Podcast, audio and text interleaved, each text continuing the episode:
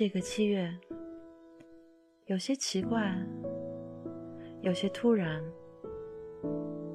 对于西安，我是个外乡人。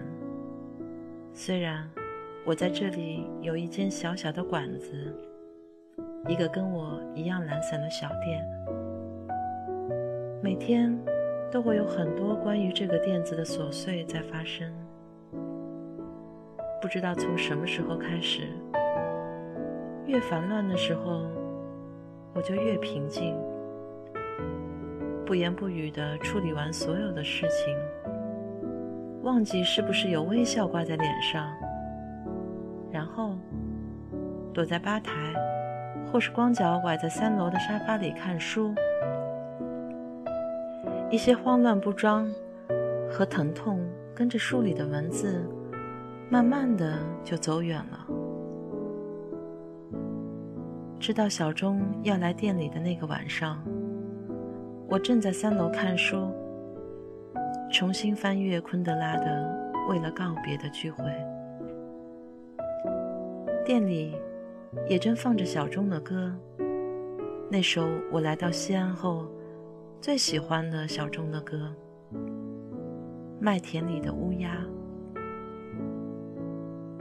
昆德拉和小钟两个总被我时不时拽出来。霸占着一起说说悄悄话的男人，和音乐作伴、做朋友的人都应该会有同样的经历。很多歌，你喜欢他的时候，是因为他在同你说话，说心里话。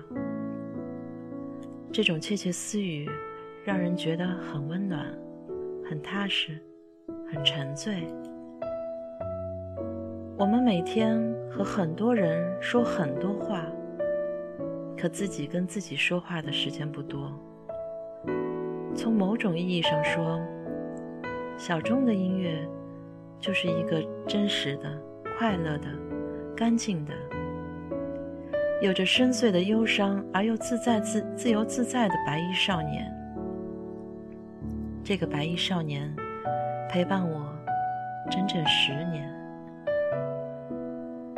生命中有很多始料未及，我早已习惯了不去奢望，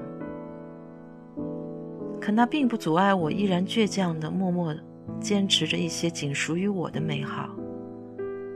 于是，很多人来到了身边，然后一次次的告别。小钟说：“任何的偶遇都是有意味的。”嗯是的，都是有意味的。一九九九年的冬天，我在北京见过小钟，那个叫立正的酒吧。他在台上孤独而快乐的歌唱，我在台下的某个角落沉默不语。那年一起在立正的朋友们。如今都各奔东西，有些人失去了联系方式，不知所踪。一起有过的青春，如烟花般消逝，短促而热烈。那一年，我爱穿白色衣服。那一年，小钟留着长发。二零零九年的夏天。我在西安见到小钟，在德福巷里我的小店，我们坐在三楼的沙发里弹着吉他唱歌，我们说了好多好多话，我们喝了好多好多的酒，身边那个叫金子的帅帅的小男孩，有着温柔而忧郁的眼睛。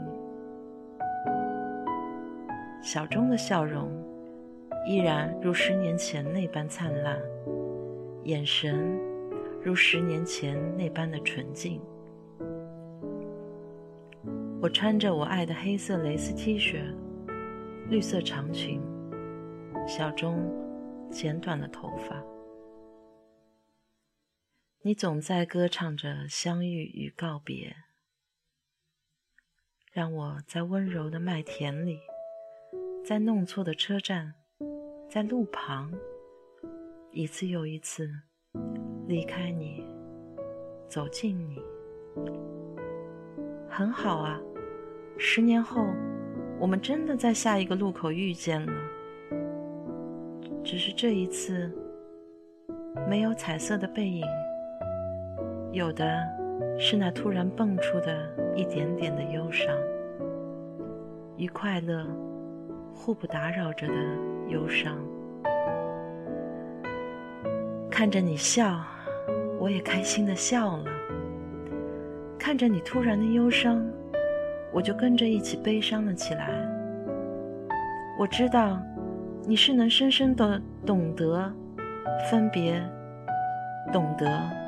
告别的滋味的，于是你才会永远都有着灿烂、纯净的笑。于是你的歌总在说着一些与遇见、与行走、与寻找、与告别相关的故事，一切那么真实的美丽着。那真实里有快乐，有悲伤。或许无所谓快乐，无所谓悲伤。人生就是一场旅行，爱情也在其中。既然是旅行，那就该是知道从未知开始，没有预先的设想。嗯，一切预言都是一种信仰。而结论往往不是。以前我走了再多的地方，都会觉得自己没有离开过上海。而这一次的西安，是有些不确定的。隐隐的觉得，这次的旅程会走的时间长些。于是，这次多了许多纠结的情绪。告别虽然是一种常态，离别的心绪在之后的某一段时间，或很长很长的一段时间里，总还是会让人有些难过的，像被小刀划过了皮肤，一阵刺痛。你的歌声总在这个时候，在屋子里一遍又一遍。在店里，一遍又一遍地放着。我在旅途的日记里跟你说话，我说：“小钟，今晚又是我俩作伴了。”我说：“小钟，每次听到你的歌，我就会很想念那些我去过的地方。”我说：“小钟，我好像就是那只麦田里的乌鸦。”我最喜欢的那句歌词是：“时间忧伤而欢畅，总有一天，我们都会离开这段岁月。时间在走，我们牵手遥望，就让我们一起在行走的路上寻找幸福吧。一切都会烟消云散。”不要忘记，在这之前和小钟一样，用纯净的眼睛，安静的凝望，和小钟一样灿烂的微笑。等一切都烟消云散的时候，也一定要记得和小钟一样，用纯净的眼睛，安静的凝望，和小钟一样灿烂的微笑。小钟，祝你幸福，祝大家幸福。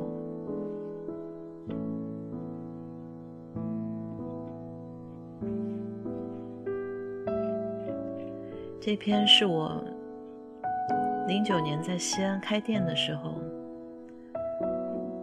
嗯，有一天，钟立风来到我的店里。其实，在很早九九年的时候，我在北京就见过他。在西安还有很多有意思的事情发生过，很可惜，用文字记录下来的并不是很多。今天读这一篇，可能不仅仅是为了西安，小钟，